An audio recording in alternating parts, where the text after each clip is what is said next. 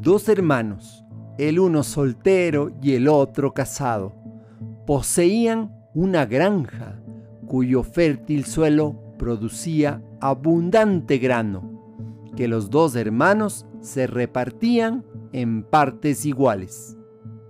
Al principio todo iba perfectamente, pero llegó un momento en que el hermano casado empezó a despertarse sobresaltado todas las noches, pensando, no es justo, mi hermano no está casado y se lleva la mitad de la cosecha, pero yo tengo mujer y cinco hijos, de modo que en mi ancianidad tendré todo cuanto necesite.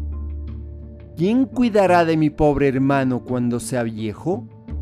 Necesita ahorrar para el futuro mucho más de lo que actualmente ahorra, porque su necesidad es evidentemente mayor que la mía.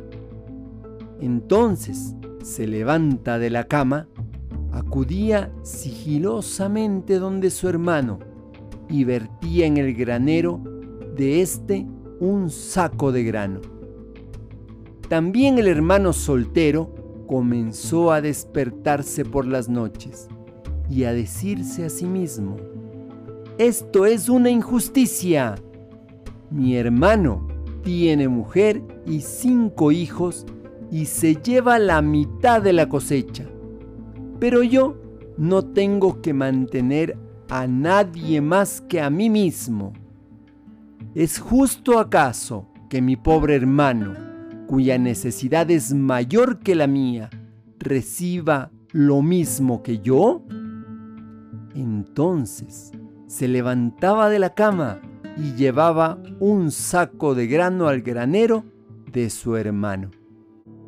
Un día se levantaron de la cama al mismo tiempo y tropezaron uno con otro, cada cual con un saco de grano en espalda. Mucho más tarde, cuando ya habían muerto los dos, el hecho se divulgó.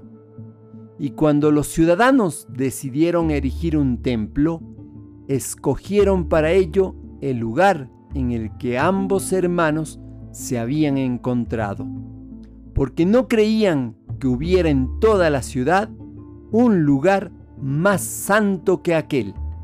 La verdadera diferencia está entre quienes aman y quienes no aman. No hay espiritualidad sin lucha contra la pobreza. Te acompaña Mario Tapia Hernández y nuestras familias.